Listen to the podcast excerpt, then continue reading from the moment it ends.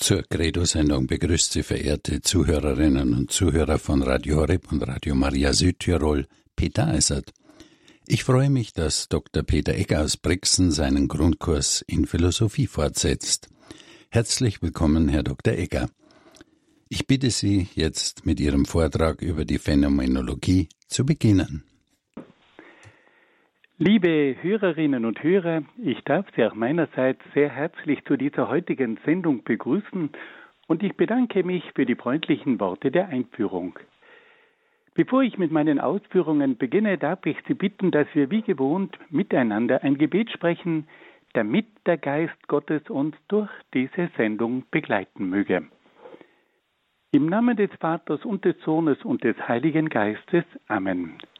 Komm, Heiliger Geist, und erfülle die Herzen deiner Gläubigen und entzünde in ihnen das Feuer deiner Liebe.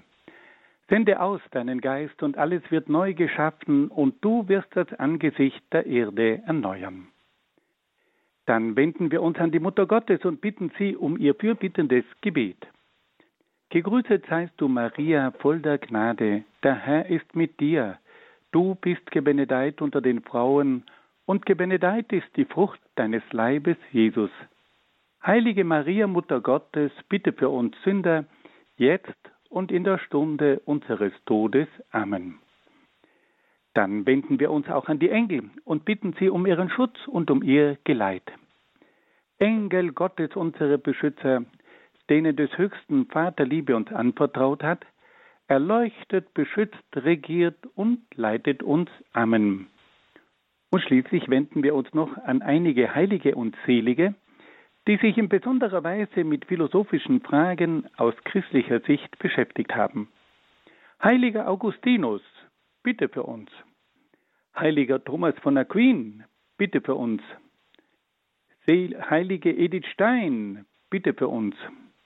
Seliger Kardinal Newman, bitte für uns. Und heiliger Papst Johannes Paul II, bitte für uns. Im Namen des Vaters und des Sohnes und des Heiligen Geistes. Amen. Liebe Hörerinnen und Hörer, in unserer letzten Sendung haben wir uns mit der Philosophie der Phänomenologie beschäftigt.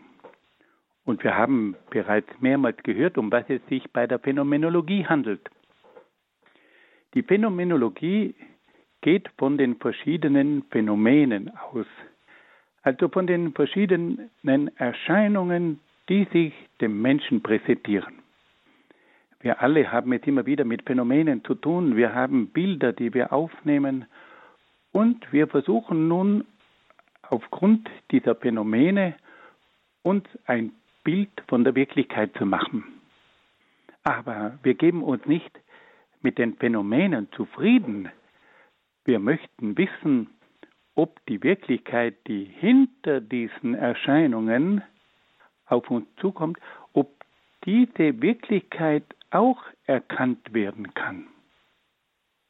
Und das war nun das große Verdienst von Edmund Husserl, einem Philosophen, der versucht hat, durch die Phänomene bis zu den Dingen an sich vorzustoßen. Man hatte nämlich seit längerer Zeit erklärt, dass es nicht möglich sei, bis zur Wirklichkeit vorzustoßen. Und Edmund Husserl hatte eine Methode entwickelt, die sogenannte phänomenologische Methode, die es ermöglichen sollte, bis zu den Dingen als solchen vorzudrängen. Und auf diese Art und Weise hat Edmund Husserl eine Wende herbeigeführt. Und auf einmal sollte es wieder möglich sein, die Wahrheit zu erkennen. Man sollte sich also nicht mit den Phänomenen zufrieden geben müssen, sondern es sollte möglich sein, bis zu den Dingen hinter den Phänomenen vorzustoßen. Das hat dazu geführt, dass viele junge Menschen sich für diese Philosophie begeistern konnten, weil sie nun endlich wieder eine Chance bekamen, die Wahrheit zu erkennen. Und da haben wir dann gehört, wie diese phänomenologische Philosophie von verschiedenen Denkern vertreten wurde.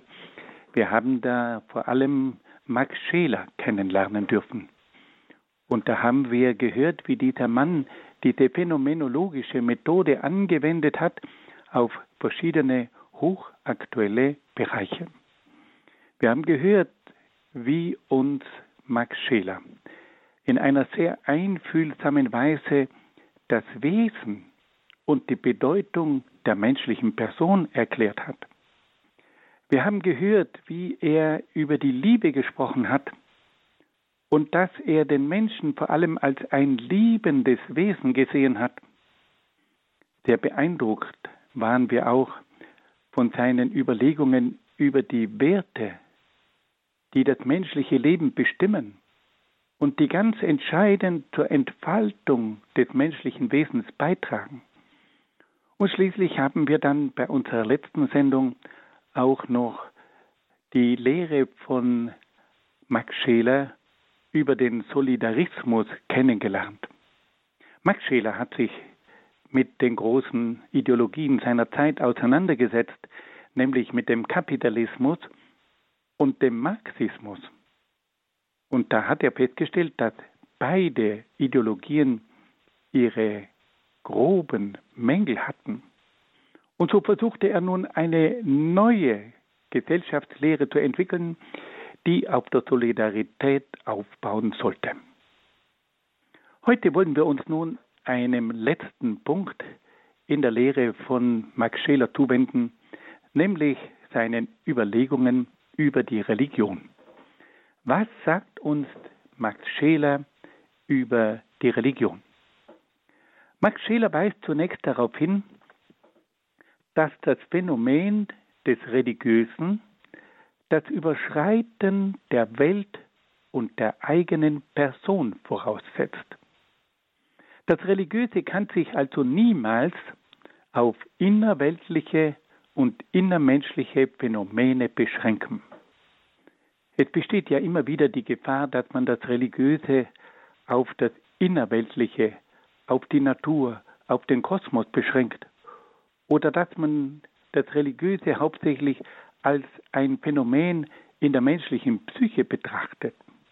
Max Scheler sagt ganz klar und deutlich, dass die Religion, das Religiöse, das Überschreiten der Welt und der eigenen Person voraussetzt. Das Religiöse kann sich nicht auf rein innerweltliche und innermenschliche Phänomene beschränken. Das Religiöse beschränkt sich also nicht auf die Natur, auf den Kosmos und auf die Psyche. Das Religiöse verlangt ein Überschreiten der Welt und der eigenen Person. Worin sieht nun Max Scheler den Kern des Religiösen? Der Kern des Religiösen besteht nach Scheler darin, dass der Mensch in seinem Inneren das Heilige und das Absolute erfährt, das die Welt übersteigt. Der Mensch fühlt in seinem Inneren Gott als ein personales und liebendes Wesen, das seine eigene Person übersteigt. Scheler schreibt, dass eine solche Erfahrung unmöglich durch ein menschliches Verlangen durch ein psychologisches Bedürfnis oder durch eine innere Projektion erklärt werden kann. Er beruft sich dabei auf die atheistischen Denker Feuerbach und Marx, die behauptet hatten, dass die Religion nur das Ergebnis von einem menschlichen Verlangen sei, dass der Mensch das psychologische Bedürfnis hat, sich an einen Gott zu wenden, dass es aber diesen Gott gar nicht gibt. Und die auch behauptet haben, dass die Religion nur eine innere Projektion des Menschen sei. Also das sei im Grunde genommen eine reine Einbildung des Menschen, dass es so etwas wie Gott geben könne. Der Mensch kann in seinen schwierigen Situationen sich auf Gott verlassen sich an Gott wenden. Aber in Wirklichkeit gibt es das nicht. Das ist nur eine menschliche Einbildung. Und da sagt nun Max Scheler, die Religion kann man unmöglich durch ein menschliches Verlangen, durch ein psychologisches Bedürfnis oder eine innere Projektion erklären. Eine Erfahrung des Heiligen und des Absoluten im Inneren des Menschen setzt voraus, dass hier tatsächlich es zu einer Begegnung mit einem personalen und liebenden Wesen, mit Gott kommt. Eine solche Erfahrung Gottes setzt voraus, dass in dieser Erfahrung tatsächlich der absolute und transzendente Gott anwesend ist. Liebe Hörerinnen und Hörer, das ist etwas ganz Gewaltiges, was hier Max Scheler sagt. Er tritt damit den atheistischen Ideologien entgegen, die behaupten, dass die Religion nur eine Einbildung des Menschen sei. Der Mensch wendet sich in seiner Not an eine eigene Projektion. Macht spricht vom imaginären Jenseits, von einem eingebildeten Jenseits. Und Max Scheler sagt, das, was der Mensch in seinem Inneren erfährt, dieses Heilige und Absolute, das er in sich selber wahrnehmen kann, das ist unmöglich nur das Ergebnis einer eigenen menschlichen Projektion. Er sagt, in einer Erfahrung des Heiligen und Absoluten begegnet der Mensch tatsächlich dem absoluten und transzendenten Gott, der in seinem Inneren sich meldet und anwesend ist. Dann stellt sich Max Scheler auch noch die Frage nach der Bedeutung Gottes für den Menschen. Der Mensch erfährt in seinem Inneren die Offenbarung eines personalen und liebenden Gottes. Damit ist alles Wissen um Gott immer ein Wissen durch das dem Menschen durch die Offenbarung Gottes zuteil wird. Also nur wenn Gott im Menschen wirkt, dann kann der Mensch überhaupt eine solche Erfahrung machen. Und daher ist auch jeder religiöse Akt immer eine Antwort des Menschen auf die Offenbarung Gottes. Es ist Gott, der den Menschen anspricht und der Mensch antwortet darauf. Der Mensch spürt in seinem Inneren aber auch eine Erfüllung, die alles Irdische übersteigt und daher nur von Gott selbst geschenkt werden kann. Auch da werden wir von Max Scheler reich beschenkt, weil er uns darauf hinweist, dass es im Menschen tatsächlich zu einer Offenbarung Gottes kommt. Und zwar einfach deswegen, weil die Begegnung mit dem Sakralen und Absoluten dem Menschen bewusst macht, dass er selber nie imstande wäre, so etwas Sakrales und Absolutes wie das, was er in seinem Inneren erfährt, selbst hervorzubringen. Der Mensch spürt in seinem Inneren eine Erfüllung, die alles Irdische übersteigt und daher nur von Gott selbst geschenkt werden kann. Der Mensch könnte so etwas nie selber produzieren und mit seiner Fantasie hervorbringen. Scheler weist dann auch darauf hin, dass der religiöse Akt auf das richtige Objekt, das heißt auf das Absolute ausgerichtet sein muss. Wenn der Mensch einen relativen Wert für absolut erklärt, dann kommt es zum Götzenkult. Scheler schreibt, jeder endliche Geist glaubt entweder an Gott oder an einen Götzen. Solche Götzen können nach Scheler zum Beispiel eine Frau, ein Mann, das Geld, die Wissenschaft, die Karriere, die Kunst oder der Sport sein.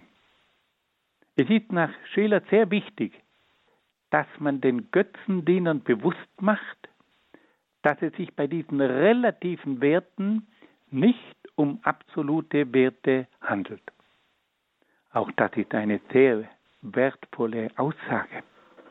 Max Schiller weist auf die Gefahr hin, dass der Mensch einen relativen Wert für einen absoluten Wert erklärt. Und dann kommt es zum Götzenkult. Und da nennt er auch ganz konkret einige dieser Götzen. Es kann eine Frau sein, die man anbetet, ein Mann, das Geld, die Wissenschaft, die Karriere, der Kunst, die Kunst oder der Sport. Und da sagt nun Max Scheler, dass es wichtig sei, dass man den Götzendienern, die diesen Dingen nachlaufen und sie als das Wichtigste in ihrem Leben betrachten, bewusst macht, dass es sich bei diesen relativen Werten nicht um absolute Werte handelt. Das ist auch direkt in unsere Zeit gesprochen, wo man immer wieder feststellen kann, dass die Menschen verschiedene Götzen anbeten und dass sie an die Stelle Gottes einen Götzen setzen. Im Rahmen seiner Betrachtungen über die Religion kommt Scheler auch auf das Gewissen und die Reue zu sprechen. Das Gewissen ruft den Menschen immer wieder zurück, wenn seine Beziehung zu Gott gestört ist. Durch die Reue hat der Mensch die Möglichkeit, verkehrte Dinge der Vergangenheit wieder gut zu machen. Der Mensch kann zwar nicht eine schlechte Tat ungeschehen machen, aber er kann durch die Reue Gott um die Tilgung der Schuld und um die Heilung seiner Seele bitten. Freilich muss der Mensch dabei wissen, dass Gott sein Richter ist und dass nur Gott ihm neues Leben schenken kann. Der Mensch muss aber auch erkennen, dass er sich nicht selbst erlösen kann, sondern der Erlösung durch Gott bedarf. Da spüren wir nun den Phänomenologen Max Scheler, der sich mit dem Gewissen auseinandersetzt und sagt, dass das Gewissen in der Religion etwas ganz Wichtiges ist. Das Gewissen ruft den Menschen immer wieder zurück, wenn seine Beziehung zu Gott gestört ist. Durch die Reue hat der Mensch die Möglichkeit, verkehrte Dinge der Vergangenheit wieder gut zu machen. Er kann zwar die schlechte Tat nicht ungeschehen machen, aber er kann Gott durch die Reue um die Tilgung der Schuld und um die Heilung seiner Seele bitten. Das ist etwas ganz Zentrales, dass der Mensch durch Gott die Erlösung erfährt. Der Mensch muss sich an Gott wenden. Gott ist sein Richter. Aber Gott kann ihm neues Leben schenken. Und das ist etwas, was für den Menschen von größter Wichtigkeit ist. Die Menschen haben immer wieder versucht, sich selbst zu erlösen. Die verschiedensten Ideologien haben versucht, das Paradies auf Erden zu schaffen und meistens wurde dann eine Hülle daraus. Max Scheler sagt, die Erlösung kommt nicht durch den Menschen zustande. Die Erlösung geht von Gott aus. Gott schenkt dem Menschen die Vergebung. Gott heilt die Seele des Menschen. Und Gott gibt dem Menschen die Möglichkeit, ein neues Leben zu beginnen. Ja, liebe Freunde, da sehen wir, wie uns Max Scheler einige ganz wichtige Dinge über die Religion zu sagen hat. Fassen wir das noch einmal ganz kurz zusammen.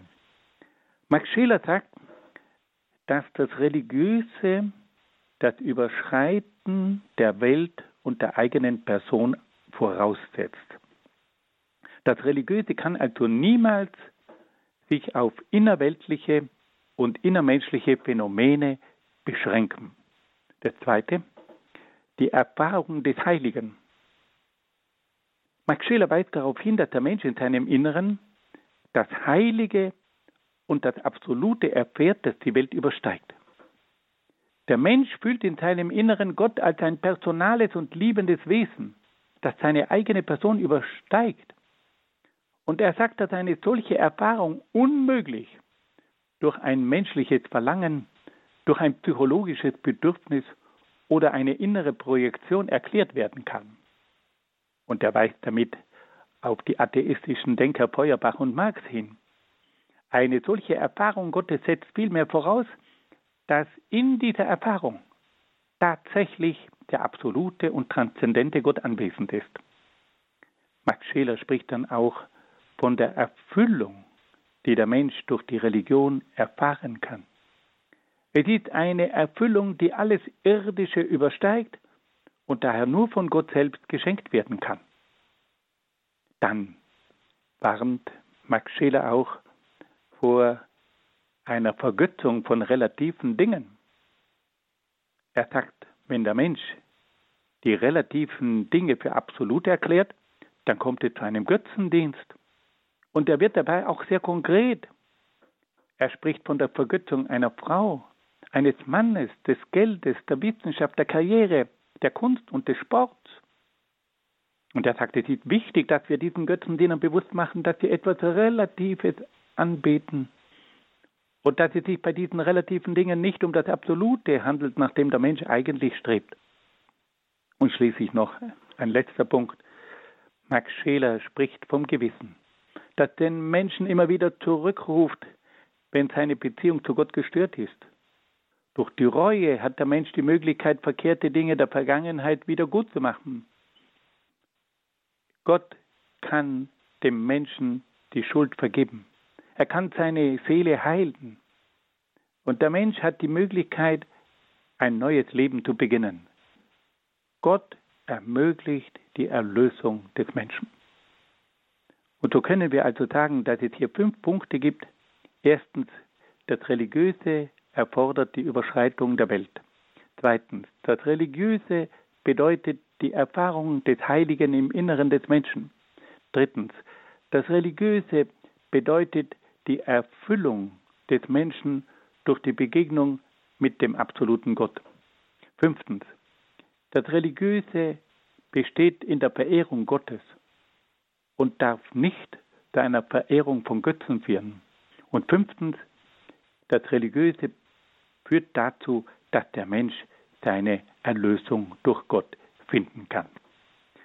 Damit wollen wir uns von Max Scheler verabschieden, der uns so viele wertvolle Gedanken vermitteln konnte.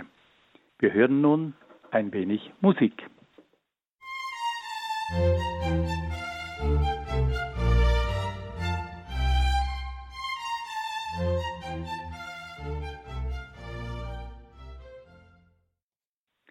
Liebe Hörerinnen und Hörer, wir wollten uns nun einer weiteren Vertreterin der phänomenologischen Philosophie zuwenden, nämlich der bekannten großen Heiligen Edith Stein. Wir haben gehört, dass Edith Stein sich bei ihrer Suche nach der Wahrheit von der Philosophie von Edmund Husserl angezogen fühlte. Sie selber wollte die Wahrheit finden. Und so hat sie sich entschlossen, bei Edmund Husserl zu studieren. Und bevor sie damals aufgebrochen ist, um die Vorlesungen von Edmund Husserl anzuhören, haben ihre Freundinnen ein recht lustiges Gedichtchen verfasst, in dem es unter anderem heißt, jedes Mädchen träumt vom Busserl, Edith aber nur von Husserl. Das ist ein liebenswürdiges, charmantes Verschen, das zum Ausdruck bringt, wie sehr sich Edith Stein nach der Philosophie von Husserl gesehnt hat. Jedes Mädchen träumt vom Busserl, Edith aber nur von Husserl. Edith Stein ist also aufgebrochen, um bei Husserl zu studieren. Sie war dann seine langjährige Mitarbeiterin und sie begegnete auch Max Scheler und hat von diesen zwei großen Gestalten sehr viel mitnehmen dürfen. Und sie hat dann auch ihre eigene Methode entwickelt, in der immer wieder die phänomenologische Methode zu spüren war. Bevor wir uns den Gedanken von Edith Stein zuwenden, wollen wir ihr Leben etwas näher kennenlernen. Und da wollen wir uns ausnahmsweise etwas länger mit ihrer Biografie beschäftigen, weil sie einfach in vielerlei Hinsicht eine ganz besondere Biografie darstellt. Im Leben von Edith Stein erfahren wir das Suchen und Ringen einer Generation, die sich vom Glauben entfernt hatte. Und in Edith Stein erleben wir dann, wie dieses Suchen und Ringen durch das Bemühen des Menschen, aber auch durch die besondere Gnade Gottes zum Licht der Erkenntnis und zum Licht des Glaubens geführt hat. Und so erlauben Sie mir bitte, dass ich Ihnen eine etwas längere Biografie von Edith Stein vorstelle. Edith Stein wurde 1891 in Breslau geboren. Sie war das jüngste von elf Kindern einer jüdischen Familie. Ihr Vater, der Kaufmann Siegfried Stein, starb, als Edith etwa ein Jahr alt war. Die früh verwitwete Mutter Auguste Stein führte den Holzhandel weiter und ermöglichte allen Kindern eine solide Ausbildung. Nach der Volksschule besuchte Edith das Gymnasium in Breslau, verließ aber vorzeitig die höhere Schule. Sie zog zu ihrer ältesten Schwester Else nach Hamburg und half ihr im Haushalt. In dieser Zeit entfernte sich Edith von ihrem jüdischen Glauben und bekannte sich als Atheistin. Nach ihrer Rückkehr nach Breslau nahm sie ihre Studien am Gymnasium wieder auf und legte ein sehr gutes Abitur ab.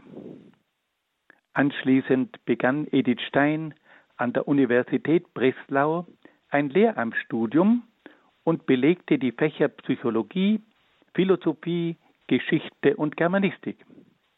Später studierte sie an der Universität Göttingen und Freiburg im Breisgau und zuletzt wieder in Breslau. Nach ihrem Staatsexamen und der Doktorarbeit im Jahr 1916, in der sie das Thema zum Problem der Einfühlung behandelte, war sie bis 1918 wissenschaftliche Assistentin ihres Doktorvaters, des Philosophen Edmund Husserl in Freiburg. Obwohl sie mit Auszeichnung promoviert hatte, wurde sie nicht zur Habilitation zugelassen, die ihr die Möglichkeit geboten hätte, als Professorin an der Universität zu wirken. Sie bewarb sich vergebens an verschiedenen Universitäten. An der Universität Göttingen legte sie 1919 erfolglos die Habilitationsschrift mit dem Titel Psychische Kausalität vor. An der Universität in Breslau und an der Universität in Freiburg im Breisgau bewarb sie sich vergebens mit der philosophischen Abhandlung mit dem Titel Potenz und Akt. Alle Versuche zur Habilitation zugelassen zu werden, scheiterten an der Tatsache, dass Edith Stein eine Frau war. Edith Stein überarbeitete und beendete die Schrift über Potenz und Akt unter dem Titel Endliches und Ewiges Sein, die erst nach dem Kriegsende veröffentlicht werden konnte. Edith Stein setzte sich in dieser Arbeit mit dem Denken von Thomas von Aquin, Edmund Husserl und Martin Heidegger auseinander. Wir hören also, dass Edith Stein trotz ihrer genialen Begabung nicht die Möglichkeit erhielt, als Professorin an der Universität zu wirken. Für unsere heutige Zeit ist das unvorstellbar. Aber damals war es den Frauen nicht möglich, an einer Universität als Professorin zu wirken. Zu einem Wendepunkt im Leben Edith Steins kam es durch die Lektüre der Autobiografie der heiligen Theresia von Avila. Am 1. Januar 1922 wurde Edith Stein durch die Taufe in die römisch-katholische Kirche aufgenommen. Im Jahr darauf übersiedelte Edith Stein nach Speyer, wo sie eine Stelle als Lehrerin an den Schulen der Dominikanerinnen von St. Magdalena übernahm. Und Edith Stein muss eine faszinierende Lehrerin gewesen sein. Es gibt verschiedenste Zeugnisse von ihren ehemaligen Schülerinnen, die alle darauf hinwiesen, dass Edith Stein durch ihre Persönlichkeit, aber auch durch ihr Wissen und ihre pädagogische Fähigkeit sie zutiefst geprägt hat. Zwischen 1927 und 1933 hatte Edith Stein einen engen Kontakt zur Erzabtei von Beuron, wo sie vom Erzabt Raphael Walzer in geistlicher Hinsicht geleitet und betreut wurde. 1932 wechselte dann Edith Stein von Speyer zum Katholischen Institut für wissenschaftliche Pädagogik in Münster. In Münster beschäftigte sie sich wieder mit Thomas von Aquin.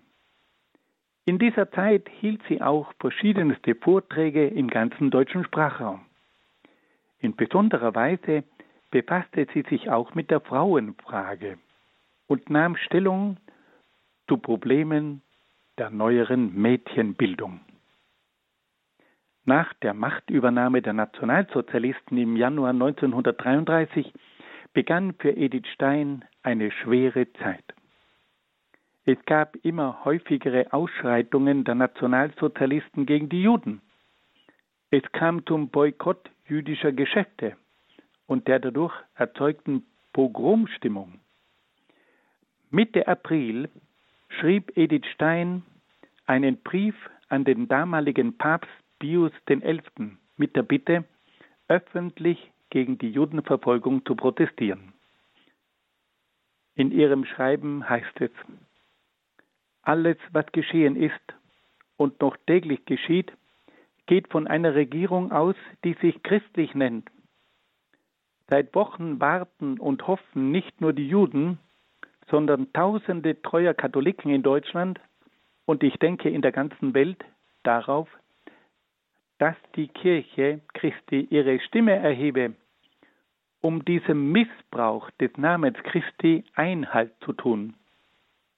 Wir alle, die treue Kinder der Kirche sind und die Verhältnisse in Deutschland mit offenen Augen betrachten, fürchten das Schlimmste für das Ansehen der Kirche, wenn das Schweigen noch länger anhält.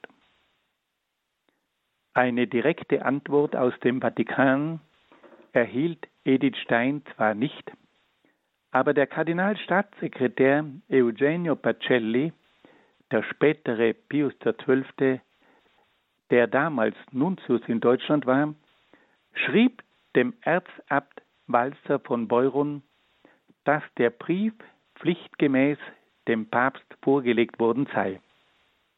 Die Hoffnungen Edith Steins auf eine öffentliche Stellungnahme seitens des Vatikans wurden enttäuscht.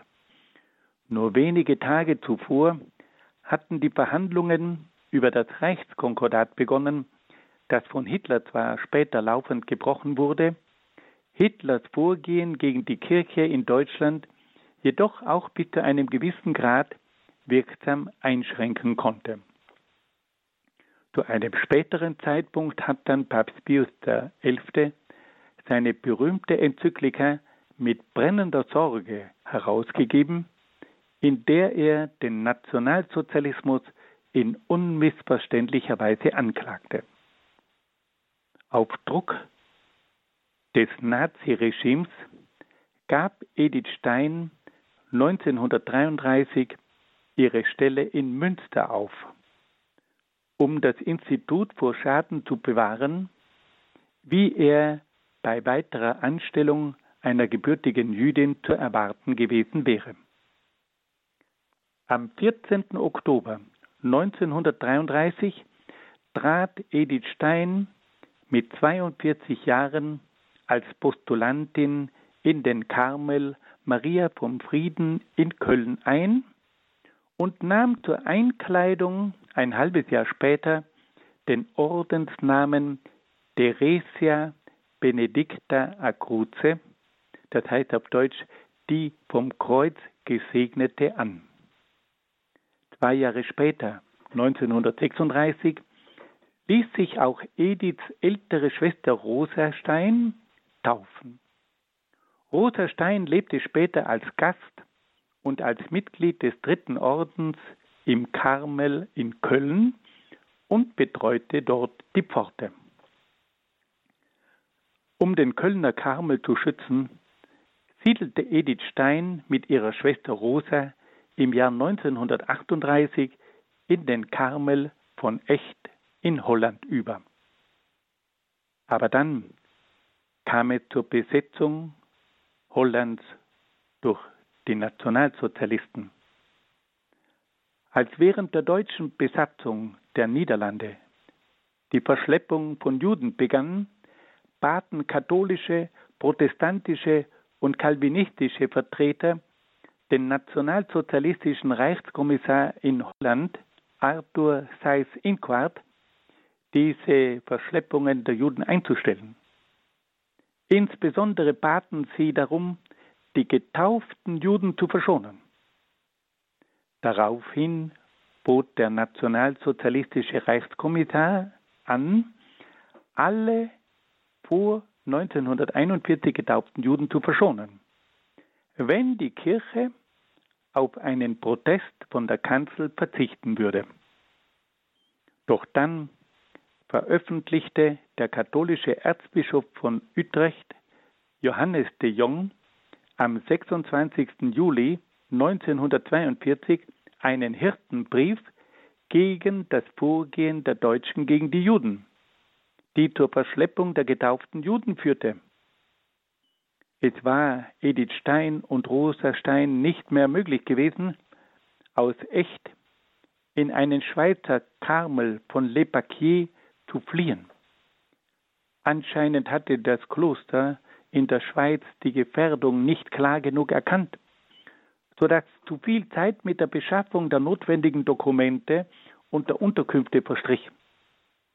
Es wird aber auch berichtet, dass Edith Stein eine privilegierte Rettung für sich selbst ablehnte.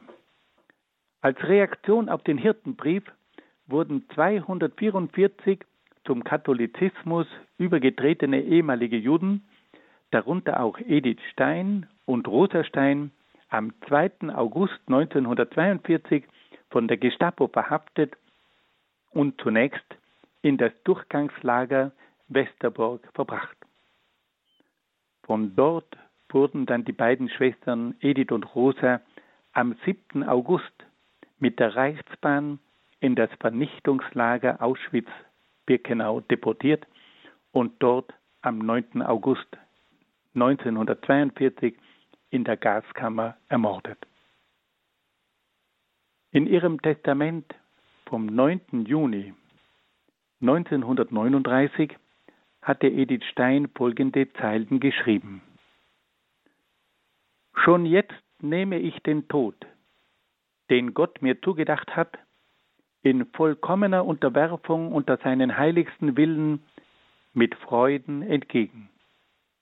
Ich bitte den Herrn, dass er mein Leben und Sterben annehmen möchte, zu seiner Ehre und Verherrlichung, für alle Anliegen der heiligsten Herzen Jesu und Marie und der heiligen Kirche, insbesondere für die Erhaltung, Heiligung und Vollendung unseres heiligen Ordens, nämlich des Kölner und des Echter Karmels, zur Sühne für den Unglauben des jüdischen Volkes und damit der Herr von den Seinen aufgenommen werde und sein Reich komme in Herrlichkeit für die Rettung Deutschlands und den Frieden der Welt, schließlich für meine Angehörigen, Lebende und Tote und alle, die Gott mir gegeben hat, dass keines von ihnen verloren gehe. Auch nach ihrem Übertritt zum christlichen Glauben fühlte sich Edith Stein als zum jüdischen Volk gehörend. Die Taufe und der Ordenseintritt elf Jahre später rief Spannungen in der Familie hervor, vor allem mit ihrer Mutter, die ihren Übertritt zum Katholizismus als Abfall vom jüdischen Glauben verstand. Edith Stein sah es als ihre Bestimmung, in ihrem Herzen die Leiden ihres Volkes anzunehmen, um sie Gott als Sühne anzubieten. Sie schreibt, ich muss immer wieder an die Königin Esther aus dem Alten Testament denken, die gerade darum aus ihrem Volk genommen wurde, um für das Volk vor dem König zu stehen. Ich bin eine sehr arme und ohnmächtige kleine Esther, aber der König, der mich erwählt hat, ist unendlich groß und barmherzig, schrieb sie im Herbst 1938. Wie sehr Edith Stein sich ihrer jüdischen Herkunft bis zuletzt verbunden fühlen musste, zeigt eine der letzten von ihren überlieferten Äußerungen. Komm, wir gehen für unser Volk. Als sie und ihre Schwester aus dem Karmel in Echt von der Gestapo, von der Gestapo zur Vernichtung abgeholt wurden. Edith Stein wurde am 1. Mai 1987 von Papst Johannes Paul II. in Köln selig gesprochen. Die Heiligsprechung fand am 11. Oktober 1998 in Rom statt.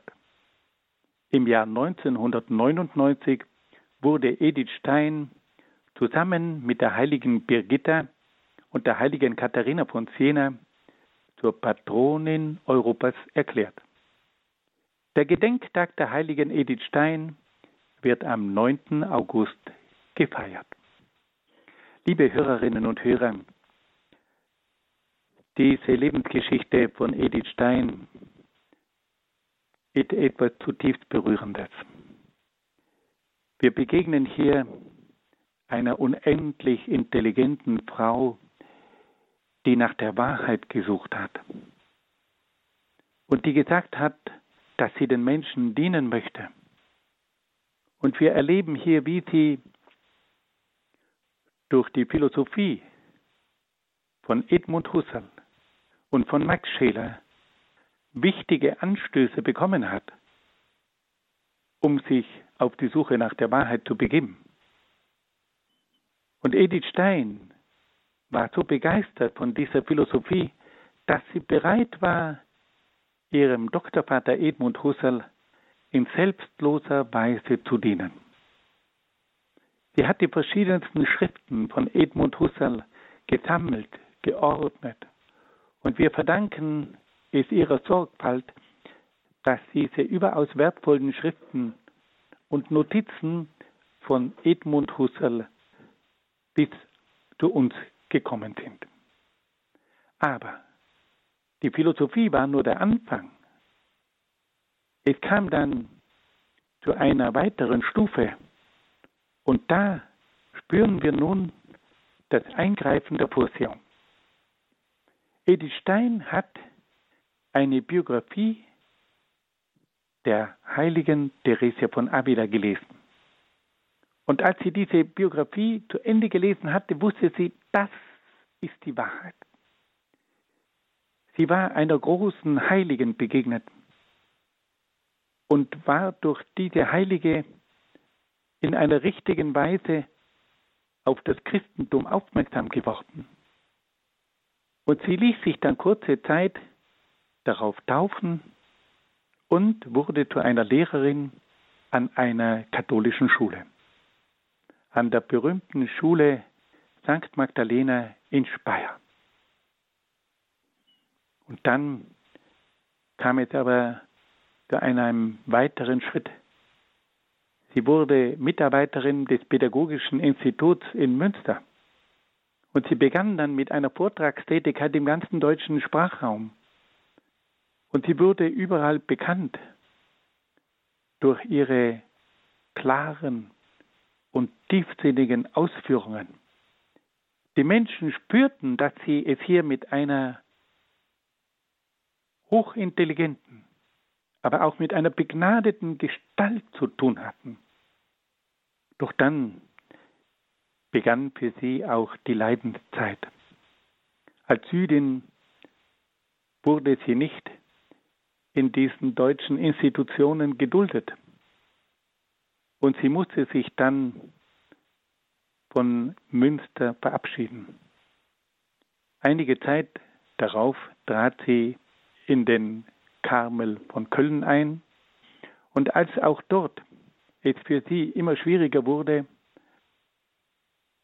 wanderte sie nach Holland aus, zusammen mit ihrer Schwester Rosa, bis ja dann dort ihr Schicksal ereilte. Sie wurde von der Gestapo verhaftet und zusammen mit ihrer Schwester nach Auschwitz gebracht und starb dort in der Gaskammer des Konzentrationslagers von Auschwitz. Edith Stein hat die Entwicklung klar vorausgesehen. Sie hatte sich an den Papst gewandt und sie hatte auch selbst gewusst, dass wahrscheinlich der Moment kommen würde, wo sie ihr Leben hingeben musste. Als Ordensfrau hat sie in einer großen Bereitschaft dieses Opfer angenommen. Und nicht umsonst verehren wir heute Edith Stein als eine ganz große Heilige. Und sie ist für uns auch eine Patronin Europas, an die wir uns immer wieder wenden können. Nun hören wir wieder ein bisschen Musik und dann wollen wir uns noch einem speziellen Gebiet von Edith Stein zuwenden.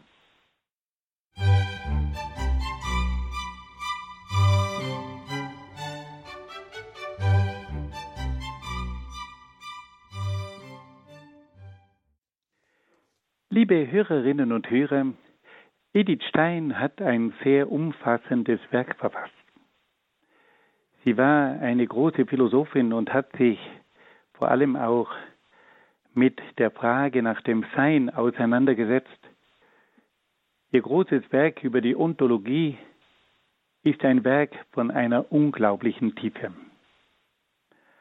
Aber da wir uns schon mehrmals mit ontologischen Fragen auseinandergesetzt haben, wollen wir uns heute einem anderen Schwerpunkt zuwenden, der von Edith Stein behandelt wurde, nämlich die Frage nach dem Wesen und der Aufgabe der Frau.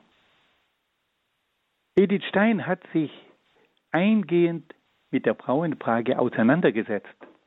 Wie wir gehört haben, war sie ja selbst auch davon betroffen. Sie hatte nicht die Möglichkeit, trotz ihrer hohen Begabung eine Professorenstelle an einer deutschen Universität zu bekommen. Edith Stein hat in mehreren Schriften und Vorträgen ihre Meinung zu dieser Frage in einer klaren und einfühlsamen Weise dargelegt. Wir wollen heute damit beginnen, einige längere Auszüge aus ihrem bekannten Werk Die Frau ihre Aufgabe nach Natur und Gnade kennenzulernen. Die Frau ihre Aufgabe nach Natur und Gnade kennenzulernen. Edith Stein schreibt, in den Anfängen der Frauenbewegung hieß das große Schlagwort Emanzipation. Das klingt etwas pathetisch und revolutionär. Befreiung aus den Sklavenfesseln. Etwas weniger großartig ausgedrückt war die Forderung, die Beseitigung der Bindungen, die der Ausbildung der Frau und ihrer beruflichen Betätigung im Wege standen. Eröffnung der männlichen Bildungswege und Berufszweige. Freigemacht werden sollten die persönlichen Fähigkeiten und Kräfte der Frau, die ohne diese Wirkungsmöglichkeiten vielfach verkümmern mussten. Das war also das Ziel dieser Bewegung. Diese Forderung stieß auf lebhaften Widerstand. Als größere Gruppe machte sich eigentlich nur die äußerste Linke dieses Anliegen zu eigen. Die Frau gehört ins Haus, erscholl es von alten Zeiten gegen die Frauenforderungen. Man befürchtete, die Erfüllung der Forderungen werde die weibliche Eigenart und den natürlichen Beruf der Frau als Gefährtin und Mutter gefährden. Auf der anderen Seite hielt man ihnen entgegen, dass die Frau aufgrund ihrer Eigenart zu den männlichen Berufen nicht tauglich sei. Dem wurde von Seiten der Frauenrechtlerinnen heftig widersprochen, und in der Hitze des Kampfes verstieg man sich dazu, die weibliche Eigenart ganz zu leugnen. Sie sehen also, liebe Hörerinnen und Hörer, wie hier Edith Stein sich sofort hineinbegibt in diesen dramatischen Kampf um die Rechte der Frau.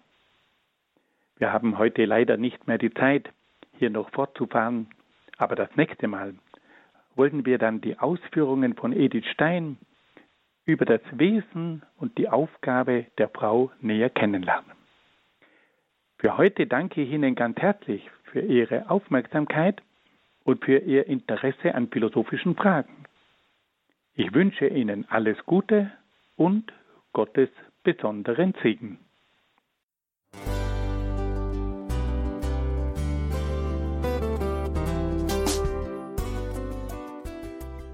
Liebe Zuhörerinnen und Zuhörer, vielen Dank, dass Sie unser CD- und Podcast-Angebot in Anspruch nehmen. Wir freuen uns, dass unsere Sendungen auf diese Weise verbreitet werden. Dieser Dienst ist für Sie kostenlos. Für uns ist er allerdings mit einem nicht unerheblichen finanziellen Aufwand verbunden. Deshalb sind wir für jede Spende dankbar. Alle Bankverbindungen unserer Spendenkontos können Sie über unsere Homepage horeb.org unter dem Menüpunkt Spenden einsehen. Dort besteht auch die Möglichkeit, online zu spenden. Natürlich nach den neuesten Sicherheitsstandards. Sie können diese Informationen auch bei unserem Hörerservice unter der Telefonnummer 08328 921 110 erfragen. Ich wiederhole die Rufnummer 08328 921 110. Vergelt's Gott für Ihre Unterstützung. Ihr Pfarrer Kocher.